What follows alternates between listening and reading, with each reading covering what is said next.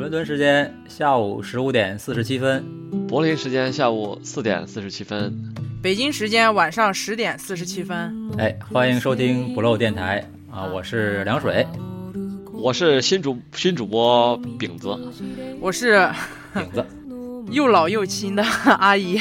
今天又来了一个新朋友啊，我的朋友来跟我们合录一期节目。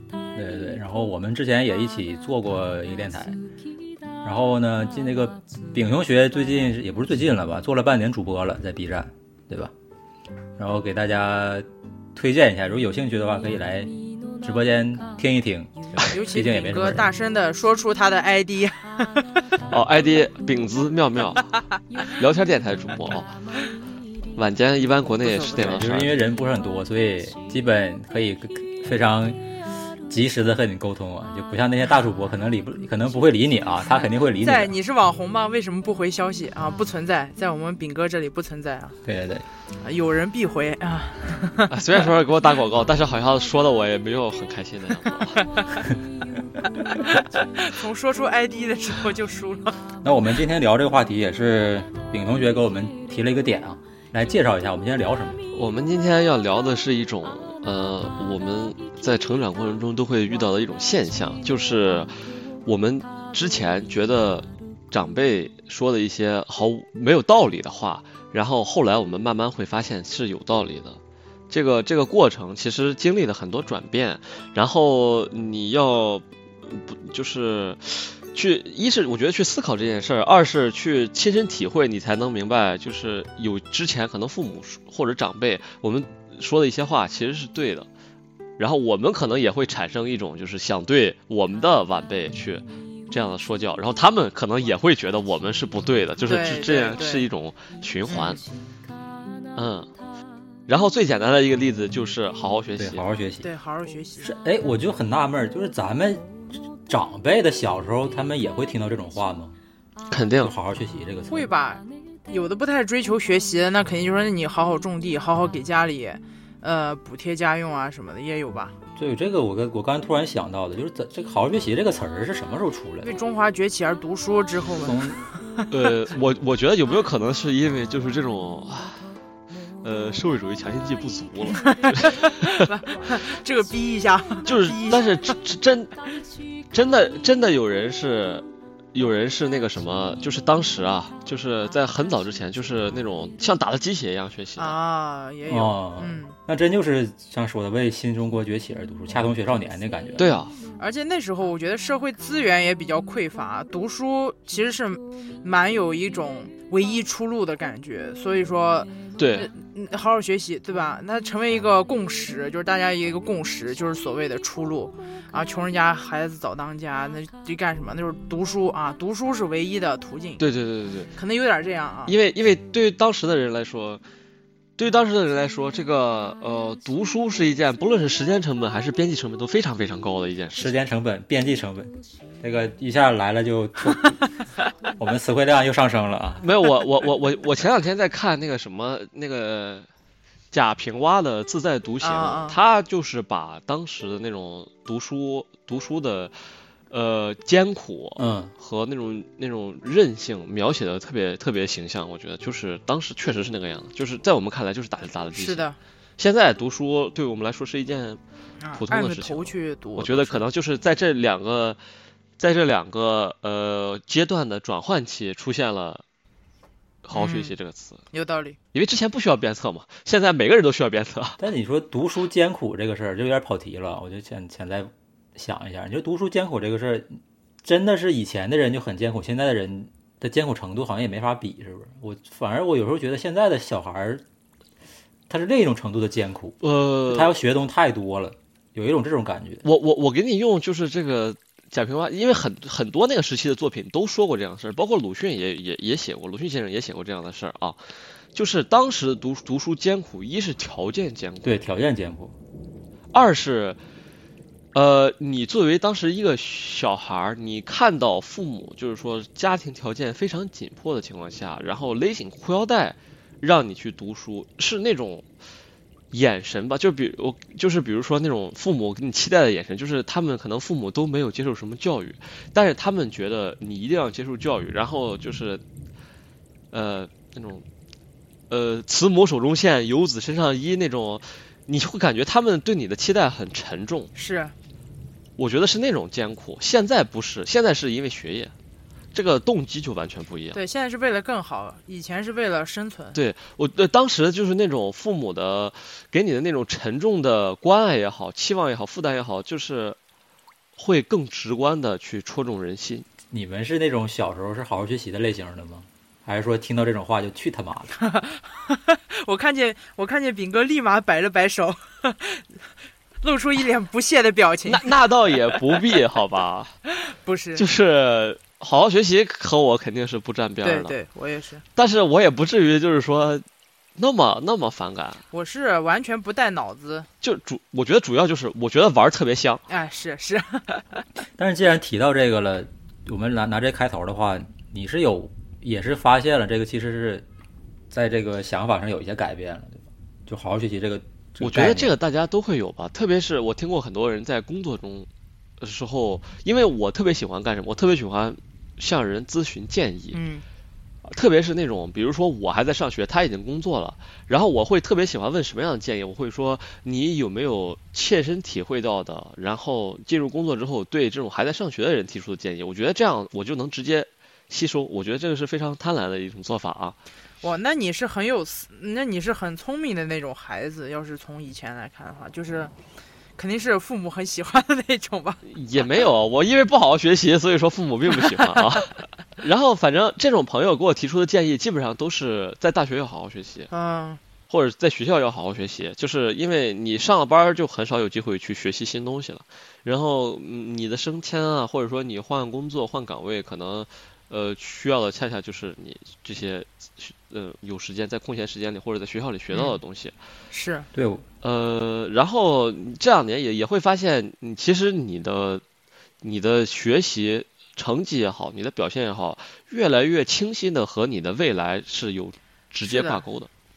像像我觉得这个东西都嗯是我自己踩过坑以后，好像才才才有所理解吧。因为之之前好像也也是有前辈说过啊，你需要在大学多做积累啊，不管是社会经验还是你的专业的上面的经验。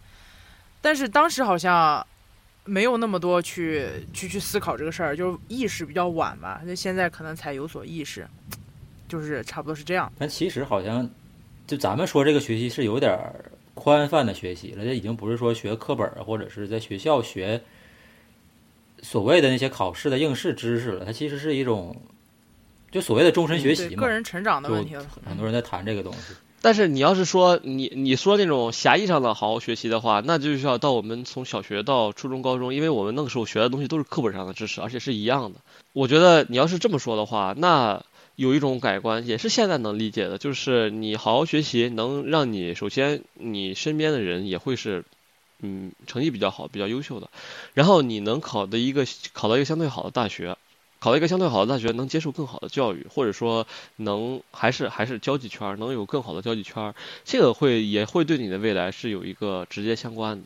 而且我敢百分之百肯定，这些话我们之前肯定已经听过了。是的，就以前有个特别俗的话嘛，三岁看三岁看大，七岁看老嘛。你你当时是在一个你的圈子是一个什么层次，你将来还是什么层次，就家以前家长和老师都经常说过。对，但其实有点类似于，就是我们也可能听到过一个，就比如有些考研的，就是考研的院校，他收学生的时候，他会比较看你本科院校是什么，对吧？他你本科院校要是不好的话，他可能就不要你。嗯，这可能就比较，但是这就有点功利了，就功利的那种学习的一个态度了。但是，嗯，但我觉得反正不管你你正反怎么说吧，好好学习，我觉得都没错。就不管你是为了应试也好，还是为了就你的知识啊，或者你谈吐啊等等，确实，反正小的时候有的不是很理解这个话，就想玩嘛，就觉得差不多得了。但是就是尤其是考高中，我会发现，就是那些上了比较好的高中、初中比较努力的学生，你甚至说你在快班，你不是很努力的学生，你上了一个所谓的重点高中，你接触到的学生啊，还真是不一样。这个是一个比较直观的。如果听我们电台的话，是在上刚上刚上高中或者是刚上大学的学生同学的话，我觉得可能会开始稍微有点这种体会了。就你真的身身边的人是不一样的。我觉得现在小孩子比我们意识的要早一点。我现在我反正我，我觉得我觉得人都那个逼样。你是对人类失望？不，我我觉得咱在这儿必须要必须要加一点啊，就是说，我们我们三个现在正在说话的三个三位主播，其实是可能正在经历这个阶段，或者说可能刚结束这个阶段不久的人。就是说，我们不是说啊离这个阶段多么遥远，然后去。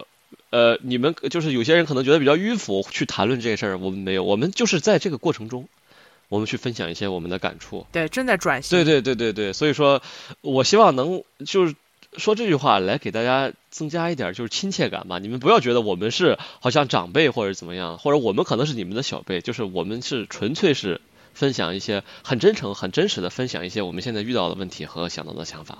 对我有一个比较切身的感受就是。因为我本科院校不是很好，就我也我也不是很喜欢那个城市啊那个学校，然后我考研考到就深大以后，我会感觉整个学校的氛围都不一样，就是我身边接触到的人，还有就是，呃，可能是甚至是有一些，比如校学校的一些办公室或者一些部门，一些办事的一些效率也好啊等等，它都不一样。但是你最俗一点就是，你身边同学可能。从外外形上可能就没那么潮，或者没那么时尚，大概那个意思吧。我也就别不捧一踩一了，就是确实是不一样。我觉得是质的不一样，对城市的宣扬的氛围啊，它宣扬的思想都都不一样。那深大很鼓励人创业什么的，然后有也有其他的。刚才刚才阿姨是不是想想说些什么别的东西？我也忘了。其实没事，你们就尽管输出，我也只是见缝插针，见缝插针，尽管输出，加一些娱乐效果罢了。对。其实我们行，就是学习这个东西可以先先到这儿，可以聊聊后边的东西。嗯嗯嗯嗯嗯，就是刚才提到了这个，就比如说你交往的圈子也好啊什么的。我觉得阿姨刚才我们在在过这个内容的时候，阿姨其实提到了一个，就是像她的父母，呃，去提到了，比如说太自我、太个性那那个那个点，阿姨可以来聊一聊。就是也是根据刚才的话题来引申吧，就是之前。呃，你懂吗？就初高中的时候啊，就喜欢看点，当时流行什么非主流，对吧？喜欢看点，装饰一下自己的空 Q 空间。看什么？看《快乐大本营》。呃，然后看什么偶像剧？要不然就当然是我啊，就代表是最普遍的、最普通的那种学生，因为以前学习真不是很好。然后还有什么嘞？就是呃，个性签名一天改一条。但是有的时候父母就会说。呃，现在也是，你直接报我身份证号得了啊！直接报我身份证号。对不起，哎，这种留在骨子里的东西没变。DNA 动了啊！DNA 动了。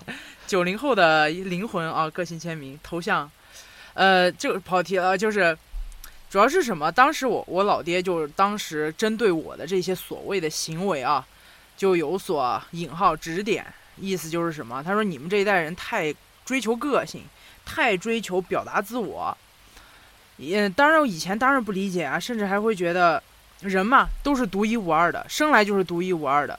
那我为什么不能表达我自己呢？为什么不能让我自己觉得我就是那个所谓的那个价值价值所在？你价值标杆这个事情不敢说啊，但是中二病那个时候，你肯定说，哎，我就是很有存在意义的那一个。想当火影？哎，不要说出来这种。这种话题啊，我我我我稍微打断一句啊啊，就是我觉得听到现在的各位肯肯定会觉得，就是呃，表达自我或者说这个有自我意识没有什么问题。对，当然我们这个会放到后面讨论，我们会有计划。但是我们现在主要是想说一些，就是父母觉得当时觉得怎么样，但是我们后来发现正确的事情。所以说，如果你们会觉得我你们觉得我们现在说的不对，可以往后听。对，嗯，是这样子。嗯，你继续。呃，就是大概是个什么意思呢？就是他觉得，呃，我们这一代人太过于追求所谓的个性。这个这个还要呼应一个什么？是我上个月看那个陈丹青先生看那个的一个算是座谈吧，还是采访？他也提到了这个问题，就是说现在的年轻人太追求，包括作品，尤其他是从艺术作品上来说嘛。就是作品太追求所谓的个性，但是他又并不是真的个性。他在追求风格化的同时，他其实是在模仿别人。就比如说，很多人现在在追求一些什么风格，呃，比如最简单来说，什么作品的话就是画风，对吧？他说你在盲目追求这种东西的时候，你是你就是丢掉了自我。他说个真正的个性是自我，但是很多年轻人他意识不到这个问题，所以我才又想到，呃，以前很小的时候，我老爹跟我说过这么一句话，他说你们现在年轻人看的书又少，又想追求自己，你这个自己里面的有多少东西呢？但是小时候不理解啊，小时候觉得你在放屁啊。不要来指责我，你直说了是吗？没，怎么可能？对，就是这种感觉。对对对，感觉就是不要来指责我，我有我的成长，我我们这一代跟你们不一样了，是不一样，但是对你没有体现体这个经历过我们的学生时代，我们的生活，然后时代不一样了，对，对天天来，好像要价值我们一些什么东西，要要要去纠正什么，当时很不理解的，但现在觉得是理解，嗯。就你说到个性这个事儿，其实我我觉得你刚才呃有一点，我我还想补充一下啊，就是嗯嗯，呃追求个性是没问题的，但是我觉得你追求你自己的个性是要建立在你已经有足够的知识储备的基础上。是的，是的。就是你不能你不能因为大环境追求个性，你就为了追求个性而追求个性。对。但这个就很难呐。比如说大家都在追求个性，然后你也追求个性，那就没有个性了。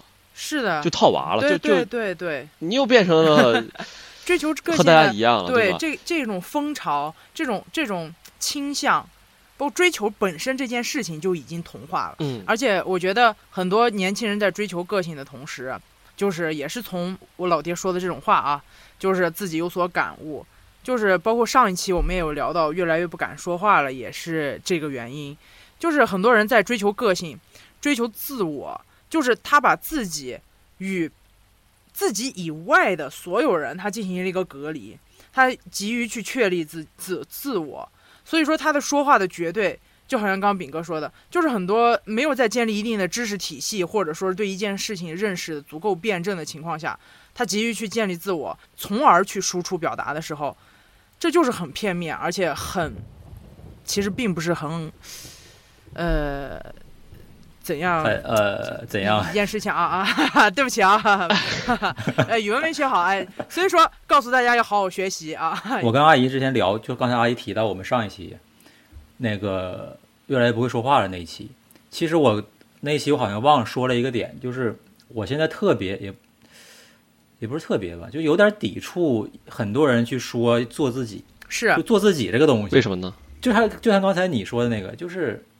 他首先他没有一定的知识储备，他都不知道自己是个啥，他就要做自己。那你做自己，你都不了解自己，你怎么做自己呢？他不觉得知识储备多就是一件很正确的事情，他觉得我怎样，我就是这么咸鱼，那我就要说，你就不允许我们这种咸鱼说话了吗？不是，我是谁，我要到哪儿去？他他他他觉得做自己和知识储备是分开的，就是这是两件事儿。他们觉得是啊，对他不知道啥是自己，提升自己和有个性，他们觉得是。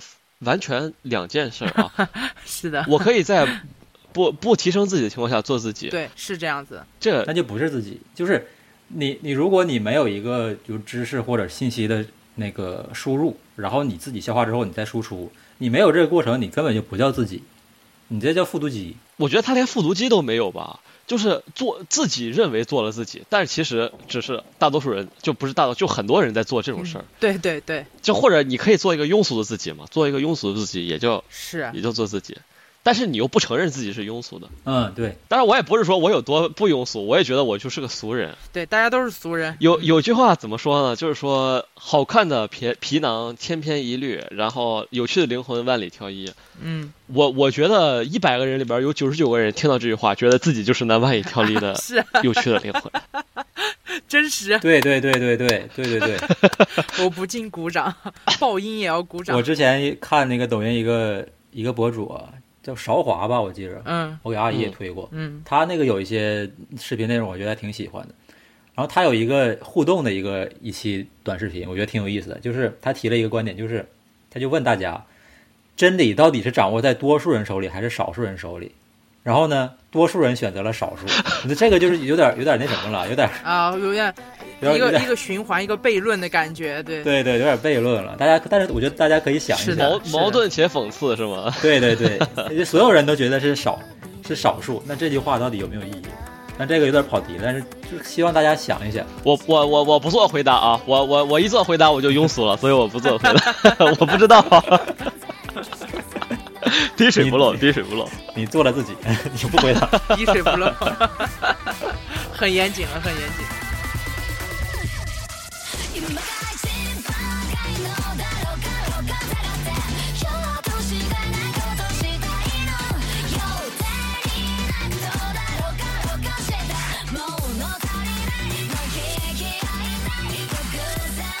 这其实我们刚刚说的这些，我觉得还是说目的是目的的话，就会有问题。就是你的目的是为了做自己，呃，初衷就变了。是，其实做自己是很难的一件事，就是他们所谓的做自己，对，就是不知道自己到底是个什么东西。你首先你要剖析，对，要剖析自己。你剖析自己的过程，你就会发现自己身上各种各样的缺点。但你你能不能直面这个东西，其实就是有，就是一个一个一个坎儿。是嗯，那阿姨，你当时你你父亲说就是做自己的话，他说我们这代人太自我，你去你是怎么去理解他这个太自我的呢？就是因为其实我们刚才说了不同含义的做自己，嗯嗯嗯。你去嗯你是怎么理解他说的是当时嘛哪哪种做自己？当时的话我，压根儿没理解，就是抵触吧。对对，呃就是像耳棒耳耳边风一样，就是哗一下就刮过了，就是不理解。枕边风。对他不理解说他说的这个话到底是什么意思，就好像他说什么，呃，年轻人不要把时间花在不该花的事情上，因为小女生嘛，小时候很喜欢跟几个姐姐妹妹买着小零食，对吧？结伴回家。那小男孩也一样，就是下下课了啊，约个球，对吧？但是你当时，我当时我有一次我老爹就跟跟踪过我一次，他就说那也够吓人的。他就他他就想知道我到底下就是下课回家到底在路上干什么，跟跟你的所谓的小朋友小姐妹聊些什么话题，他是想了解一下这些东西，然后当当时很抵触啊，当时我说你为什么要跟踪我？你这是不对的啊，你这就是侵犯我的人权。但实际上现在看他是想好像确实也不太对。是是，我也觉得啊，这就就有点令人毛骨悚然了。他是想看一下我去哪里玩，因为下下课了以后，几个小朋友都会约在那个小区，不是有那种健身区域嘛？嗯，都在那个地方聚集着，然后玩一玩那些东西，然后拖就拖延嘛，买点小零食，大家都放在一块儿一块儿吃，然后一块儿聊。他可能就在边上看着，然后包括看一些我们聊一些什么话题，拿个望远镜，然后我就感觉我被偷窥了啊！那确实确实是被偷窥了啊！但是当时他只他跟我说的是什么？他当时就说是呃，就是年轻人，现在是大学时候他也有说过这样的事儿啊。当然那时候也是耳边耳边耳边风，就是呃，年轻人不要把时间花在你这个年龄段不该花的事事情上。其这个这一趴啊，就是也是蛮辩证的，辩证的地方。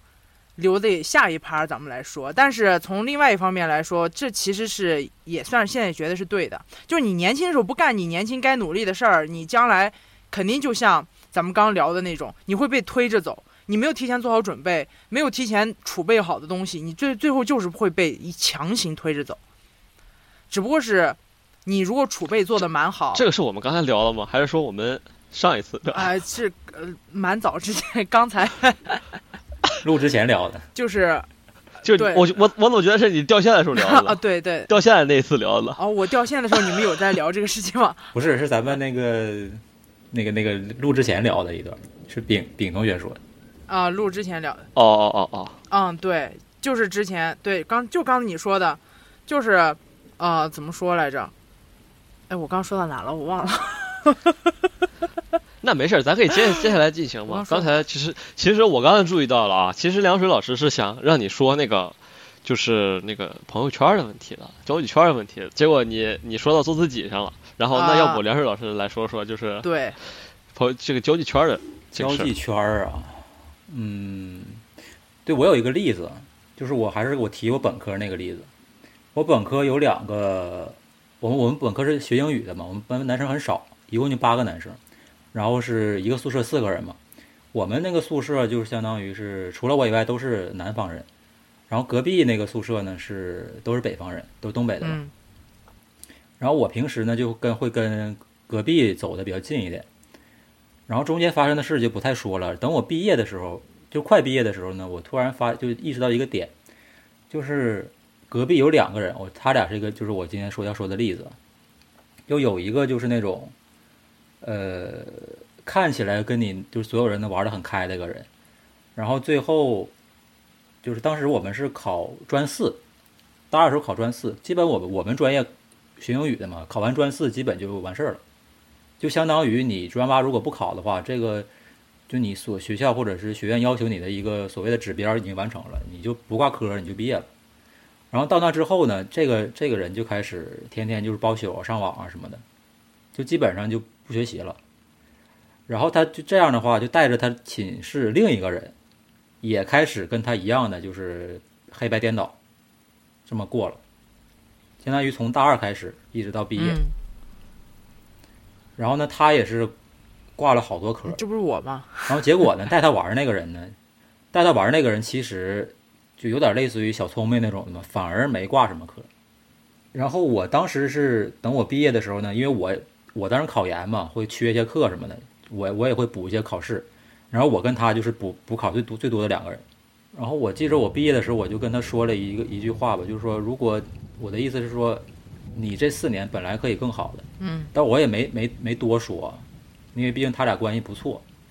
但是我当时想的就是，你如果这后边那两年你没有跟他天天出去玩啊，天天去浪费时间什么的，你不至开始于这样。开始有父母那味儿了啊。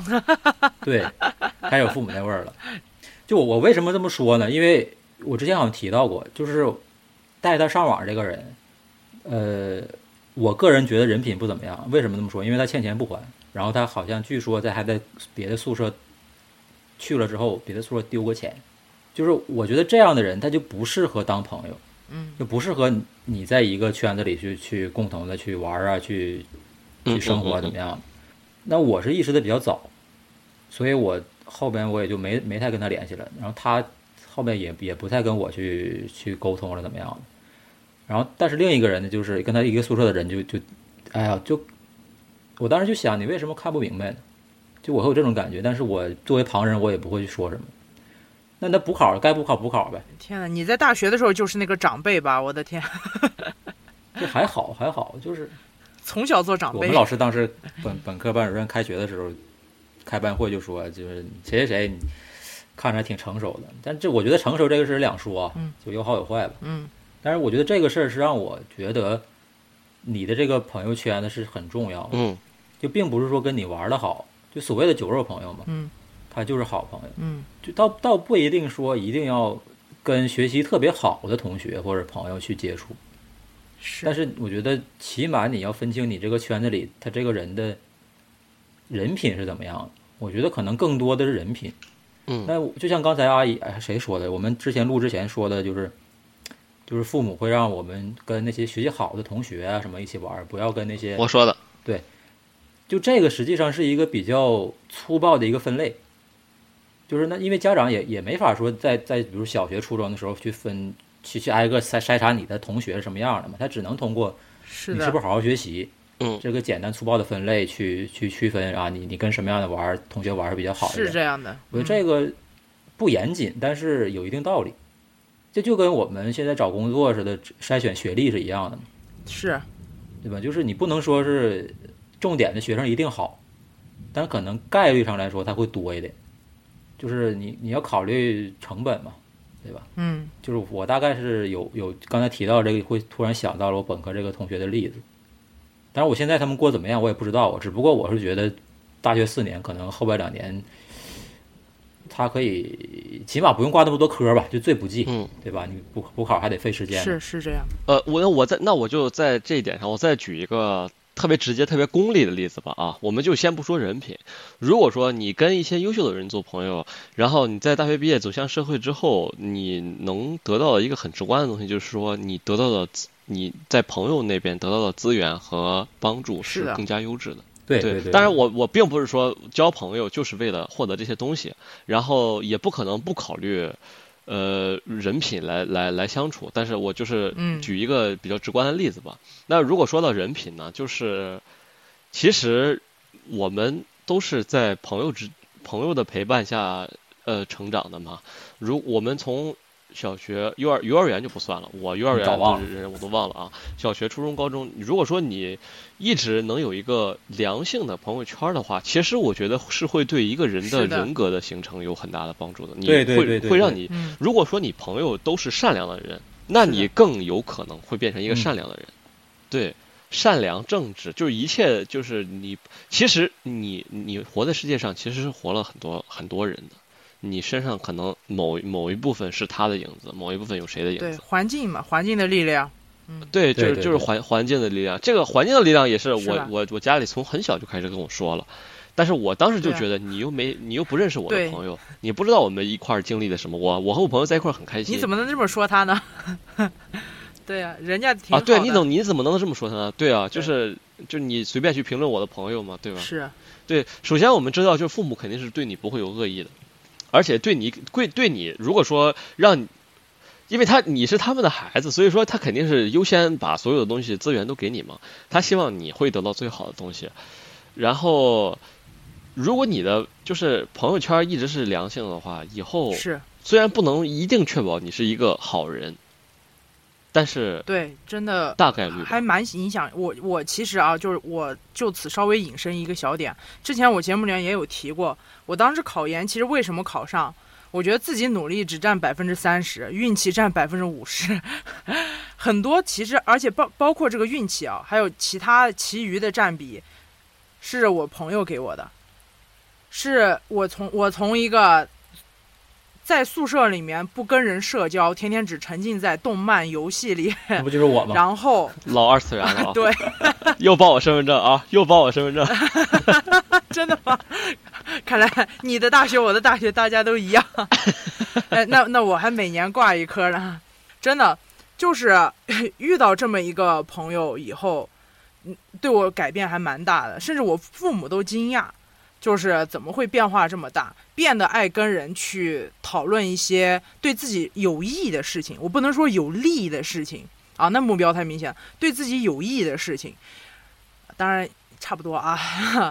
但是，但是以前是完全不 care 的，以前完全不 care，以前就觉得我在我自己泥沼里面挺好的，我在我自己烂摊子里面挺好的，啊，就其实给我帮助很大，就是甚至对我的人生的目标、我的眼界都一下给我。格局啪放了好大，其实是这样，就是也大了以后才才感受到。就我有个问题，就是既然咱们说到了，就是跟朋友的，就是社交圈的一个对我们个人的影响的话，就你们觉得，就我们从小学、初中、高中、大学的到现在，就是哪一个阶段对我们的影响，或者是是最深的呢？还是说我们是工作之后，就是我们各不同的人生阶段，就最有可能改变一个人？我觉得这个这个影响是，我觉得是渐进式，就是越是越来越高的，是它这个影响是随着你的心智成熟而逐渐增强的。就像你如果说你是婴你婴儿时期或者你幼儿园时期，我我不觉得你和任何人相处能改变什么东西。是的，因为你能理解能接受的东西太少了。然后小学、初中、高中，随着你你的阅历增加。然后，呃，你的心智成熟，你会主动去吸收一些东西，然后主动去排斥一些东西。我觉得这样是会增加的。然后，呃，增加到一定程度，可能大学毕业或者说你工作个两三年之后，呃，人是会骄傲和傲慢的。我觉得，呃，就是满了之后，这个基本上影响就变小了。嗯。所以你要你要是说峰值的话，我觉得可能会是在。高中或者大学期间吧，我觉得是这个样。哎，你说你这么说有点，因为因为我为什么说这个？就是我初中有一帮朋友一直联系到现在，因为我们当时呢，初中呢一基本都是一帮男生嘛，可能有一两个女生，就每天就是比如说男生中午出去一起出去吃个饭呐，或者怎么样的，或者下课一起玩啊，就是一直持续了很长时间。因为现但现在大家都上班忙了嘛，可能就聚的比较少了，基本以前都是可能一年聚那么一两次。就自从我们初中毕业之后，然后我之前有其中那个圈子里有一个朋友是当时跟我关系最好的一个，就我俩基本就是平时什么放学了或者假期了，经常一起去约着出来玩什么的。他大概是从高中开始，就我会发现他越来越不一样。他高中当时是算是过得比较好的，好像是比如说一直到大学就开始在学，是是是怎么怎么个好法呢？你说经济上不是？不是经济上，他就是在比如说学校的学生会啊或者什么，他会有一些身份加持在自己身上，啊，哦。然后比如说认识了一些呃所谓的一些他比如打工啊兼职啊，混的比较开就是，对他会他会突然觉得他比同龄人，我我自认个人猜测啊，比同龄人可能更高了一点，就是在学生阶段。当时我就我就会跟他说，因为我们经常聊天嘛，就是没什么事儿了，晚上出来聊聊天。我就说，当时我的意见，我给他的意见就是，我会发现他越来越浮躁了，就他把自己的那个所谓的那些标签儿、自己的那个头衔看得特别重，然后觉得自己很混得开，就很就是所谓的社会嘛。我们小时候都是就社会人儿，就对吧？是就那种。当时我觉得，就你不要我，我劝告他，你不要太看重你自己在学校的一些职位，还有你在比如说打工啊、兼职认识的一些所谓的一些哥哥呀什么的。嗯然后等这事情到发展什么程度呢？就是他在前几年的时候，他是毕业了业之后，因为我我们在深圳上学嘛，然后他好像是在东莞还是啊对佛山，在在那边上班，是在他学机械啊什么的，就是在一个车间里什么就那种什么操作，具体我就不知道了。等他再来见我的时候，我就发现这个人彻底就变了，就是泯然众人矣。就是不是泯然众人矣吧，就是变得很，就是我们世俗意义上说的很俗、很市井、很功利，就是我们刻板印象中不好的对那种中年人的感觉。但是我们的同龄人们其实也就二十多岁，然后后边得知他当时欠了很多钱，就因为出去玩儿啊，出去就是所谓的一些场所啊，嗯具体我就不太清楚了。他欠了很多钱，最后回来，呃，在我们其中第一个就我们这一圈朋友里，第一个人结婚的当天也是闹得很很不愉快。嗯但是后边知道他得了什么，好像是精神方面的疾病吧。就是因为我是从从初中一直一直看着他到到现在的，但可能真像刚才饼子说的，他真的就是从高中我们初中毕业之后，高中大学那个阶段开始被影响的越来越深。因为我们初中的时候大家都一样嘛，嗯都是吃吃喝喝玩一玩，对吧？正常上下学，没什么。嗯但等到高中、大学的时候，你能真正的所谓的开始出入社会，真的会给你影响很大。如果你自己不能说所谓的那些抵制那些诱惑也好啊，那些对吧？对，金钱上或其他那些诱惑也好，真的会融入那个一个圈子之后，你是很很可能把自己陷进去。是这是我亲身朋友的一个经历你。说一个四五十岁的人，你你如果把他放到这种环境里，我觉得倒是不是特别容易去改变他。但是一个十来岁的孩子，可能也也不是特别容易改变，只是在那种那个特殊的阶，段就，是好像既成熟又不成熟的一个阶段。在心智不是很你反而会坚觉得固，对呃他又急于去接收外面的东西，对，正好是吸收最容易吸收外面的东西。他很想去吸收，那个时候是最嗯，就查克拉爆满，但嗯是体体内支撑不住。然后对不住啊，对不起，对不起，串台了。节目效果拉满啊，节目节目。这个其实刚才呃，梁水老师，我觉得他一直是嗯在说一些什么东西，就是他不仅是一个接收者，他同时也会去输出一些这样的观点，就是有点类似于长辈身份。我其实是想说，呃，我们无论无论现在在听我们节目的是。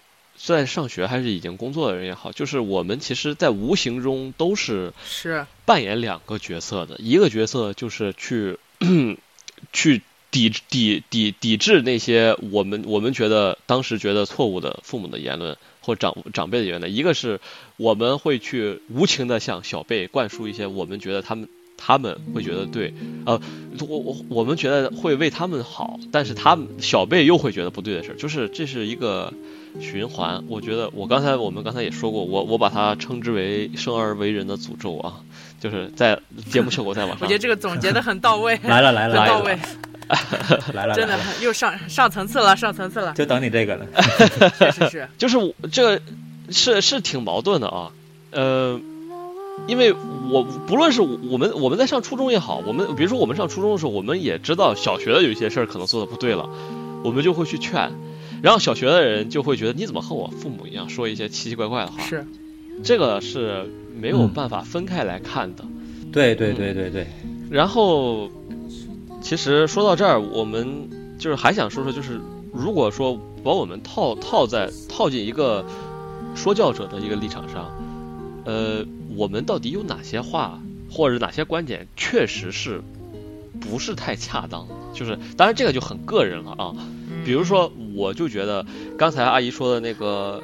呃，阿姨她父亲说的就是 跟踪的追追求个性这个事儿，我我就觉得有一定的，对对，它是有反局限性反面的，对对。嗯。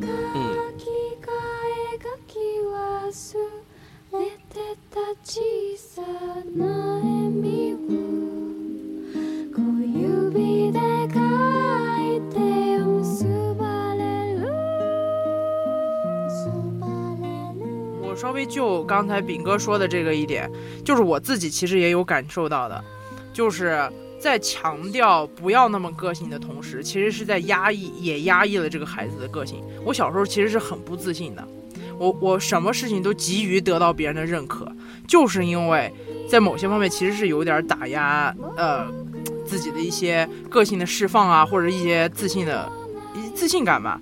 就就会弱很多。就其实，哎，我刚才咱们一直谈个性个性的，但是说实在，我从我个人角度来看，我并不觉得我有多个性。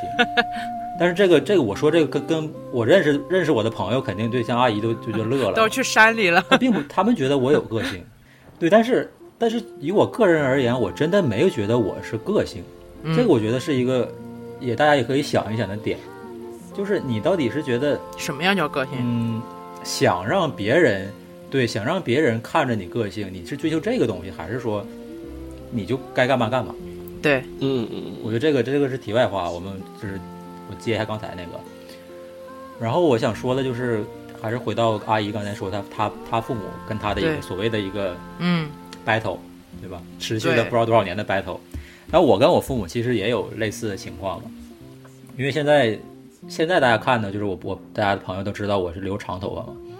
那我在初中的时候也是，就是当时嘛都爱美嘛，臭美，就是各种，而且当时正是非主流盛行的时候，不知道年稍微年轻一点的会有没有体会过这种那个时代？你是真的非主流，就是零几年的时候。忘了爱，太非忘了爱的时候。对，当时当时我真的是头发特别长，就是把自己头发搞得跟佐助似的。杀马特。大家如果这个比比较直观。然后头发也是，就前面把一个眼睛挡上，然后后边抓的起来就是一个就跟刺儿似的那。别佐助，那不就是杀马特吗？真的是，关我们佐助什么事？来 了来了，火影来了，火影来了，真的是。就当时我我那个头发那个就是长头发那个程度，是我在初中的时候，基本是全校的 top 三，就是基本。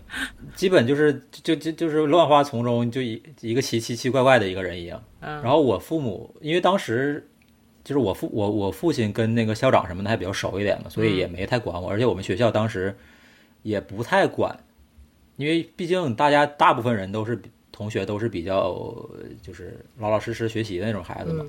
就是多我那么一两个也也也不太去揪着揪着那么管。但是父母肯定是不喜欢嘛，因为我父母也都是老师，所以就看着我这个造型就觉得，嗯，就看不惯嘛。等到上初上高中之前，我就还跟父母反正经常吵架，就是因为经常让我剪头我不剪，嗯。然后当时我的感觉就是，我觉得我在这么一个年龄段，那所谓的一个爱美的阶段也好，或者是一个什么阶段也好，那就是可以去这么做的。我们不谈应不应该，我觉得就每个年龄段就是每个年龄段可以干的事儿。我总不能说我四十多岁了我还那样。对吧？嗯，我也不可能，我当我刚刚上小学的时候，我是那个状态。那只不过是我可能长到了十几岁，就是很多人都有的一个心理活动也好，或者是想想装扮自己的，呃，就是心理的一个驱动也好，所以才这么干的。他他并不一定真的影响学习，或者是真的所谓的像嗯耽误时间怎么样的。其实就说白了，我学习还行，就可能这也可能是就是老师不太管我的一个原因。摊牌了，老对我学习还行。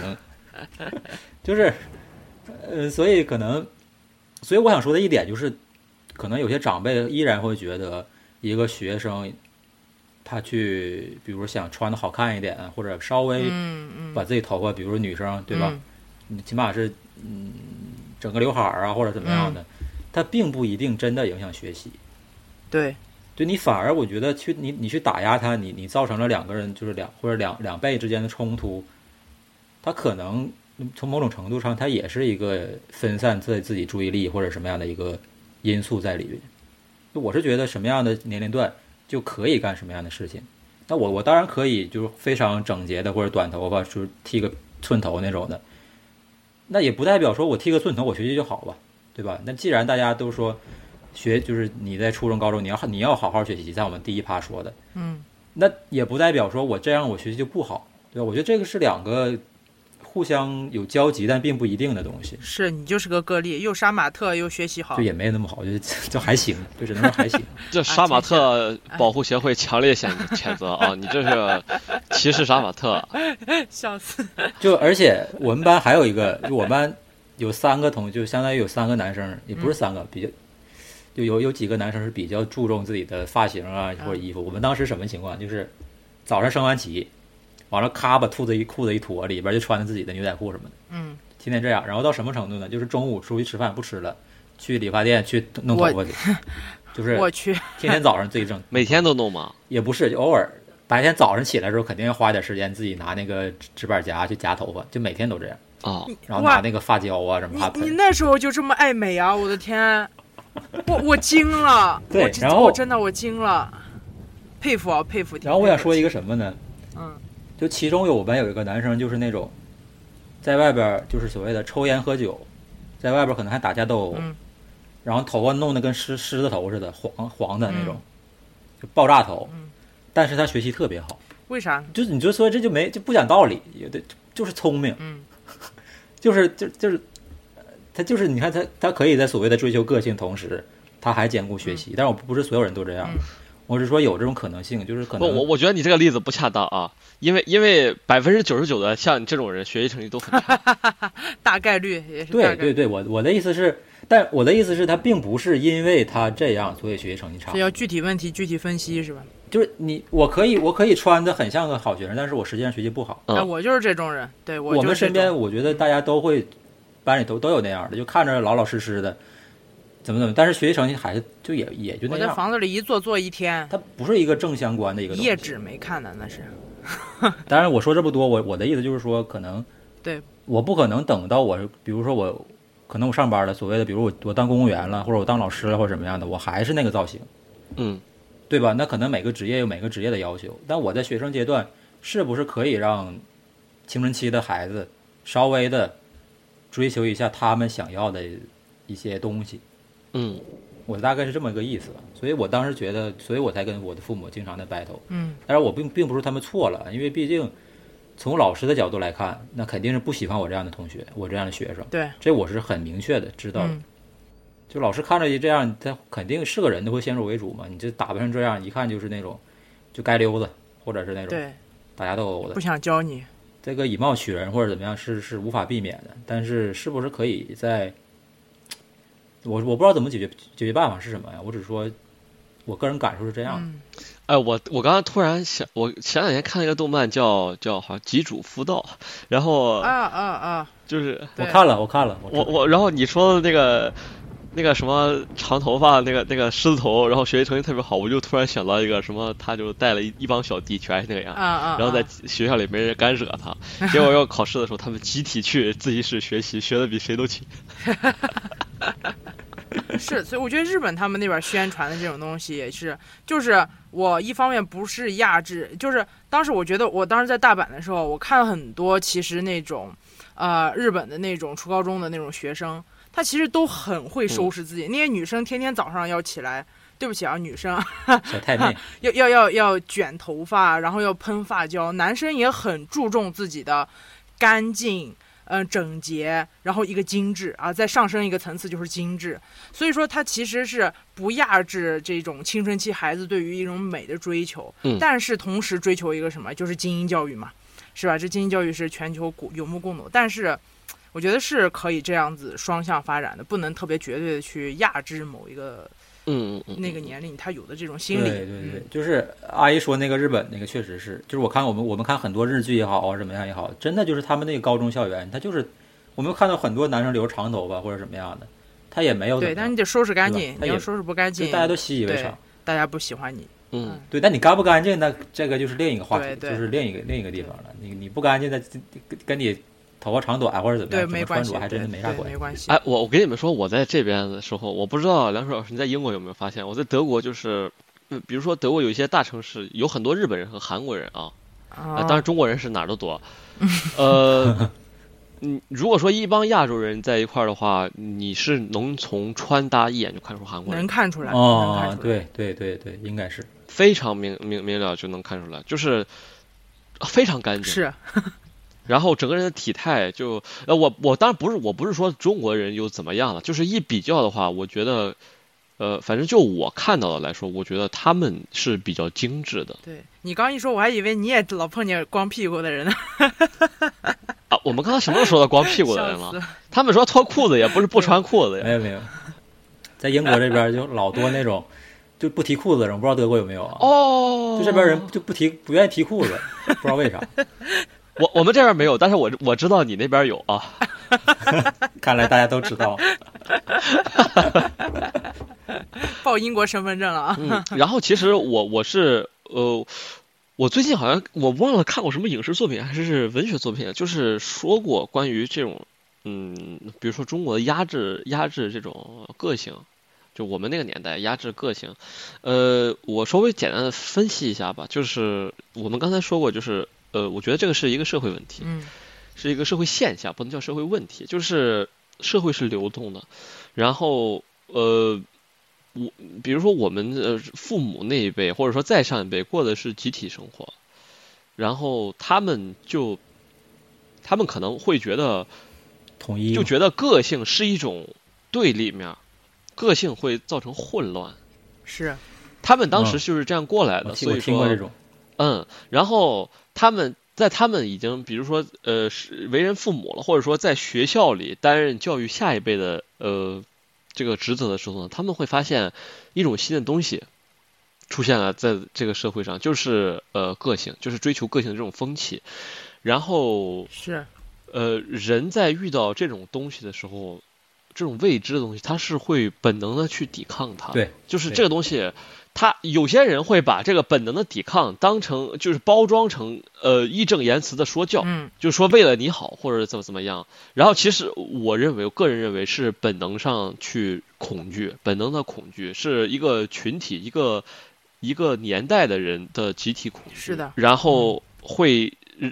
呃，在一定程度上阻止这种社会的流动吧，但是我觉得这个是嗯一是没有必要，二是也做不了什么的。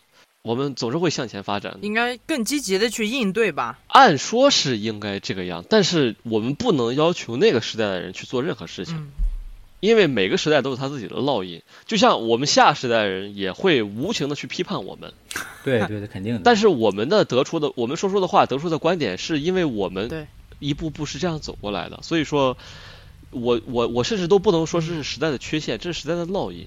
我觉得就是他们因为对于这种新新新事物的恐惧，然后导致会我们会导致我们会受到压制，然后我们同样也会去压制下下一代。我觉得这个是没有什么特殊性可对，言，就是一个发展。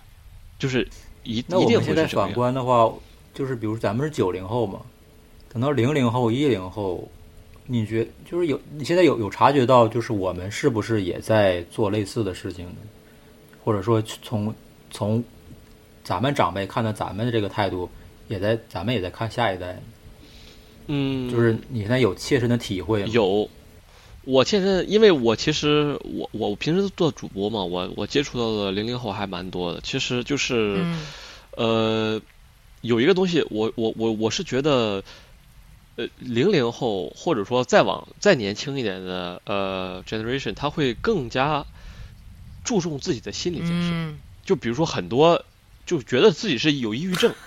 哦，嗯哎呦我天，我们就比较少啊，我们我们这一代比较少。然后，然后我我很多同龄人会觉得他们是中二，但是我觉得这个答案不完全对，因为这个这个对于心理健康的建设，我们这一代我认为是缺失的。嗯但是在互联网普及之后，其实我我我我我认为这是一个嗯好的苗头吧，就是呃互联网普及之后会让人让年轻人也好，呃已经成成年的人也好，就是会更更加意识到自己的心理健康问题，这其实是一个很严重的问题。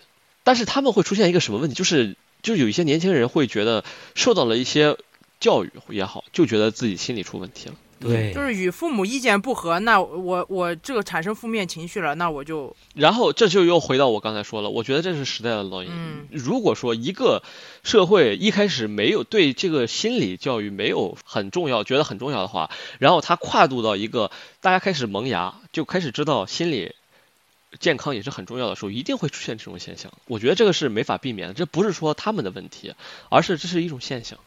是的，如果不经历这一段，就不会出现大家真正能够去正视心理健康，而不是说啊把呃有人有人说说你一顿，你就觉得自己抑郁症了。这个我觉得这是一个必然的一个进但是问题步的过程。是，我的我们看不到他真正走上的，我觉得走走上所谓的正轨的那无所谓正轨吧。当时你你们就我们只能经历这个。你在上学的时候，你的父母或者你学校老师也看不到你一个整天啊特别注重打扮，然后不穿校服的人能有什么样的未来，基本基本上基本。上基于杀马特基本上。看孩子吧？的未来其实，咱说来说去都是都是这样的这样的轮轮回的东西。对，但是我我们上一期就聊到了，就是就不会说话那个点，其实也聊到了这个，很多人会觉得自己的，就类似刚才你说的，就是心里有些疾病啊或者有些状况，嗯。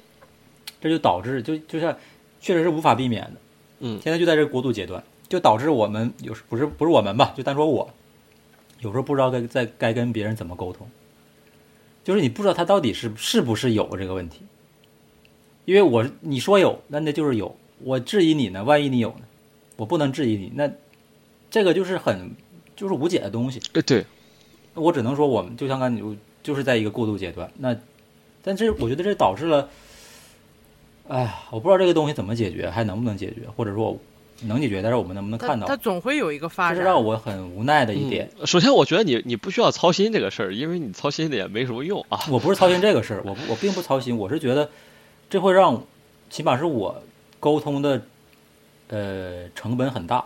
嗯当然我，我说的是，就是我不能说我这样我就不沟通了嘛，人都是需要、都是需要社交的嘛。嗯。但这会让我觉得我的社交成本会加大，因为我要无时无刻不考虑别人的心理状况。我不是说本人本来不考虑，本来我也考虑，但只不过这个让我这个难度增大了。嗯因为说自己有病那太简单了，就说都很简单，对吧？我一说那就是了。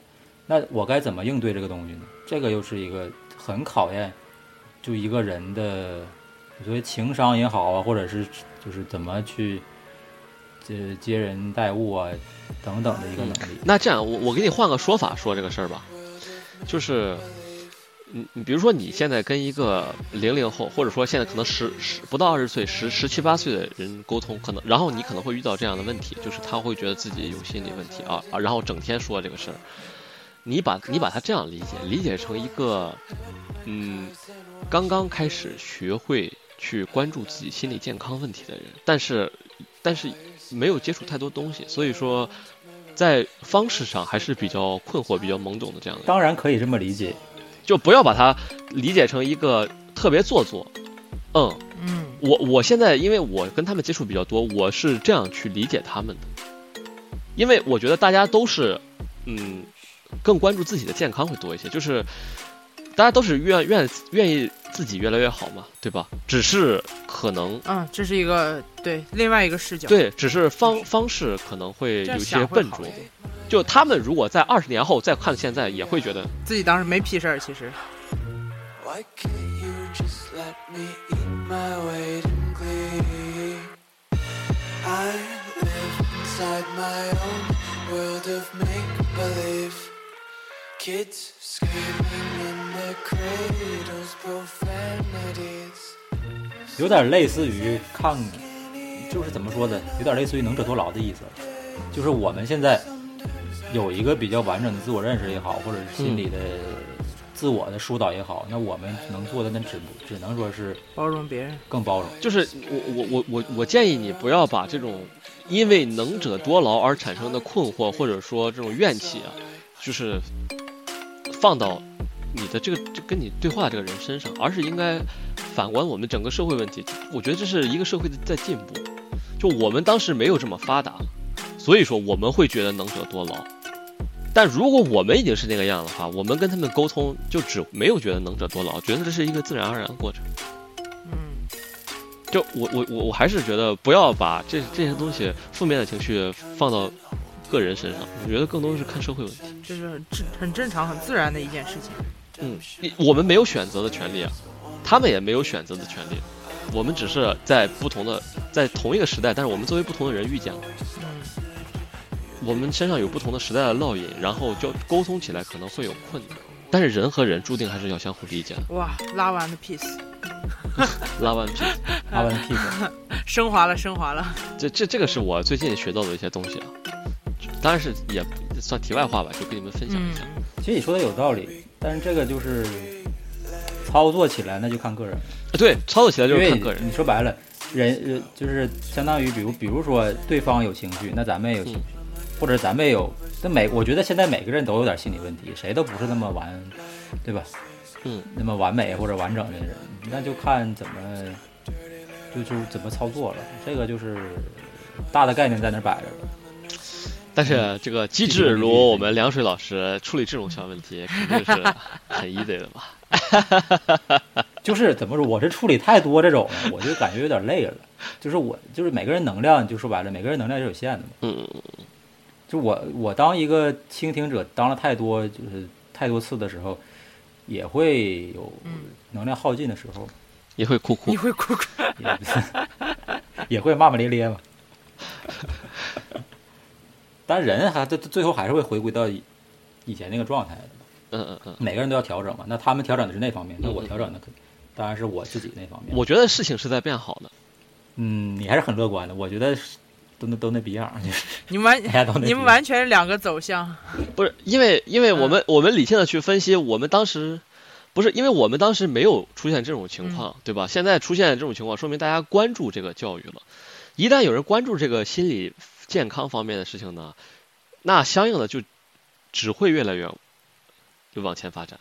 然后发展到一定程度，你会发现就出现问题才能解决啊，对，然后你对这个解决了很多问题之后，你就会发现原来你现在年轻人已经不是那种当时的那个，就是无论有什么事儿都往抑郁症上套那种年轻人了。希望这样早一点。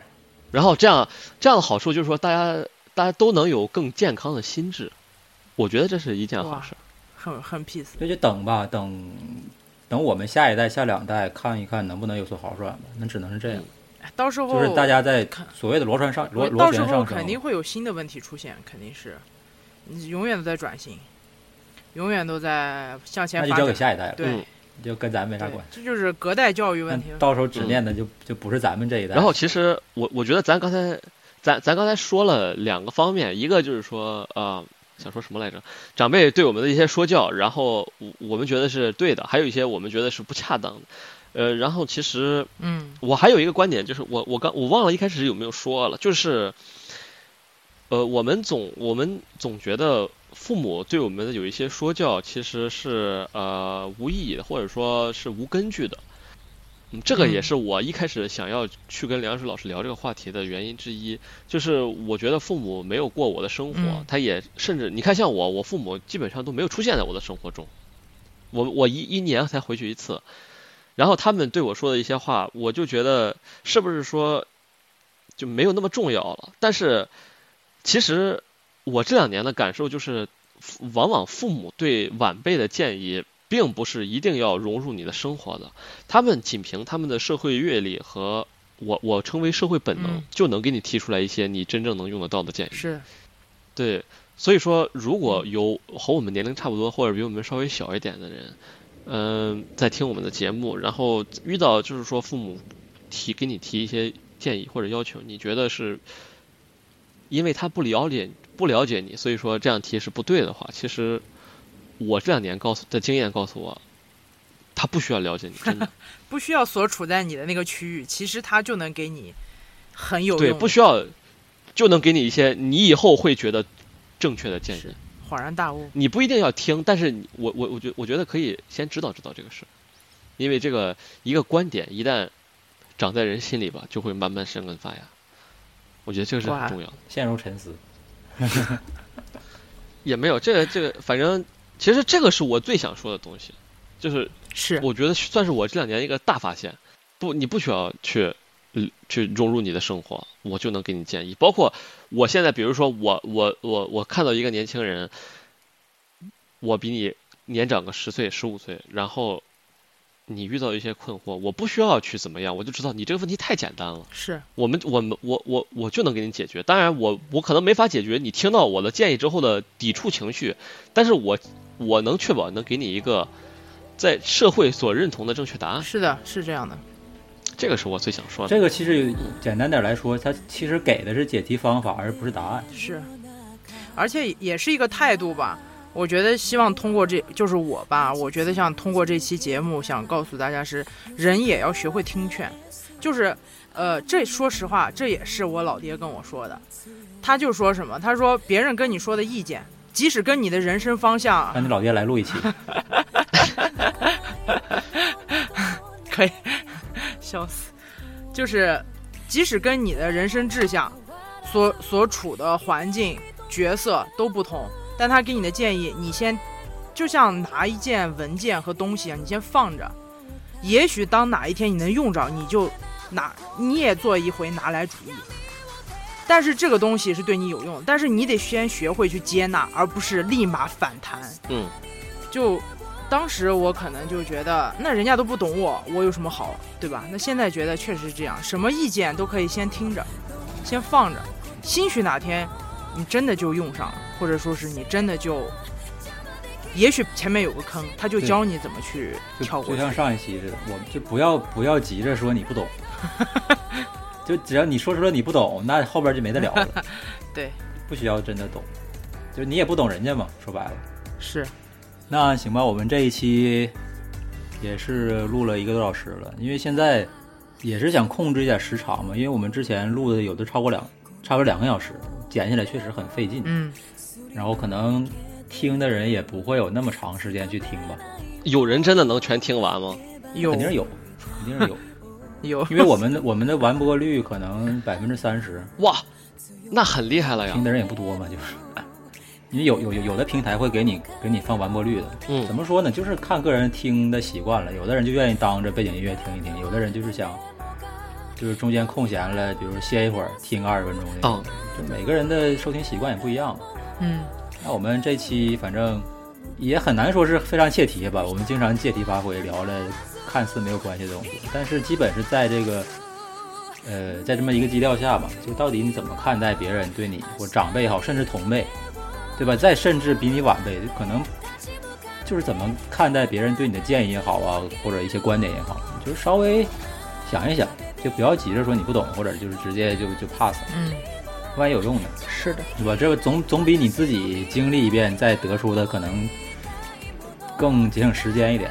然后也希望，反正丙同学以后有机会，对吧？你再有什么思考，再再过来录。没问题带来 love and peace 我。觉得挺好的。